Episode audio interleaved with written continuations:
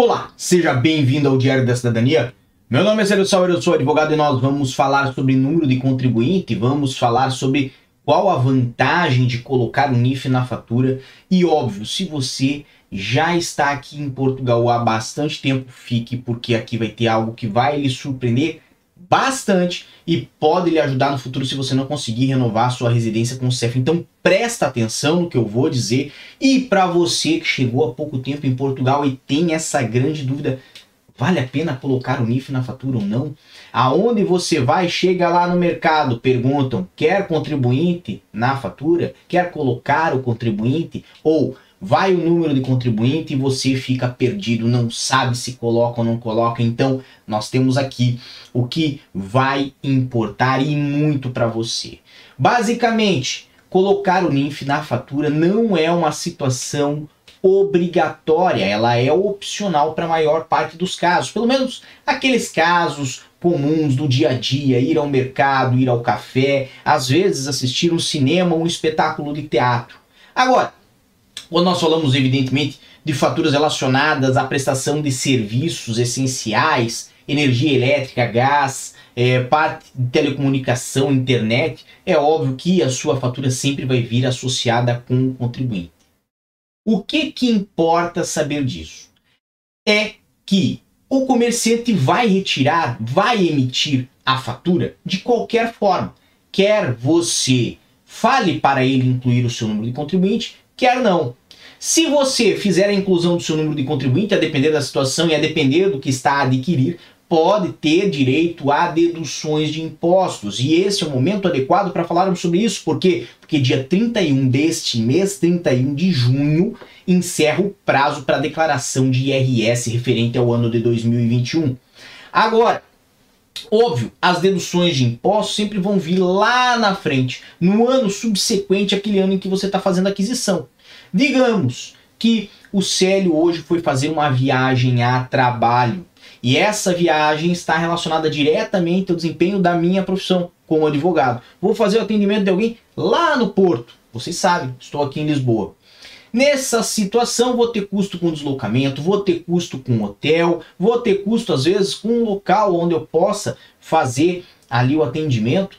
E tudo isso eu posso pedir para colocar o meu contribuinte e depois com uma contabilidade organizada, fazer ali as devidas deduções, retenções e até dizer ao governo: olha, isso aqui não fez parte do meu lucro, muito pelo contrário, isso aqui foi despesa que eu tive para desenvolver a minha atividade. A mesma coisa ocorre numa empresa. Quando nós falamos de uma pessoa singular, vai ao mercado, vai ao dentista, vai ao médico, isto pode trazer aí benefícios de deduções e é por isso que colocar o NIF na fatura quase sempre é vantajoso.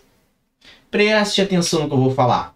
Não é para ficar incomodando a sua a, a merendeira ou a, ou a tia do cafezinho do lado da sua casa, onde você gasta 80 cêntimos no café para colocar o, o, cafezinho de 80 cêntimos na fatura com o NIF.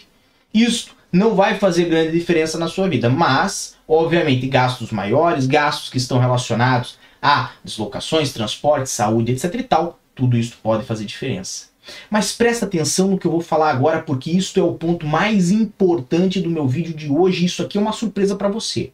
Se não for, depois me diz nos comentários. Mas se for uma surpresa, vá e compartilhe esse vídeo com seus colegas. Você sabia que ter fatura com o número de contribuinte pode lhe ajudar a ter uma autorização de residência no futuro em Portugal se você não conseguir renovar a sua autorização de residência? Exatamente isso que eu falei. Imagine que você está em Portugal hoje com título de residência, por alguma razão não conseguiu fazer a renovação, continua em Portugal, continua a trabalhar ou a estudar, vai seguindo a sua vida e depois necessita ir ao CEF fazer a sua residência novamente, porque ultrapassou todos os prazos que tinha para fazer a renovação tendo faturas com o número de contribuinte, isso pode lhe auxiliar no processo e, inclusive, permitir que você tenha acesso a um título de residência em Portugal. É óbvio, não vai ser uma residência pelo consumo, não vai ser uma residência porque você teve número de contribuinte na fatura. Mas vai ser uma residência, porque com aquelas faturas, com aquelas aquisições que você fez em um determinado período de tempo, você demonstra que você não se ausentou de Portugal. Presta bastante atenção nisso que eu falei. Isso aqui é um dos maiores segredos que tem nos processos de imigração em Portugal. Se você está aqui e vive aqui, existem muitas oportunidades para você se legalizar. E perceba, você para provar que está aqui tem que deixar algum rastro. Não aqueles rastros comuns e fáceis como casa alugada, ou uma conta de água ou de luz, ou de telefone que você tem ali esporadicamente, de mês em mês, chega ali a fatura para você, independente de você estar presente ou não. Mas coisas que tenham a necessidade da sua presença física, que tenham comprovativo de que você esteve essencialmente em Portugal, podem sim lhe ajudar a ter um título de residência aqui no futuro, se o título que você tem hoje caducar e você não conseguir fazer a renovação dentro do tempo. Então, presta bastante atenção. Tem muita vantagem em ter o contribuinte na fatura associado. Cabe a você, obviamente, como é uma opção, pedir e decidir quando vai pedir ou não, tá bom? Bem, esse foi o nosso vídeo de hoje. Lembrando que é só terça-feira. Nós sempre temos um material novo, diferente e exclusivo nesse canal para você e muita informação lá, ó no meu Instagram, no arroba Sauer. Então, não deixe de participar do nosso Instagram também.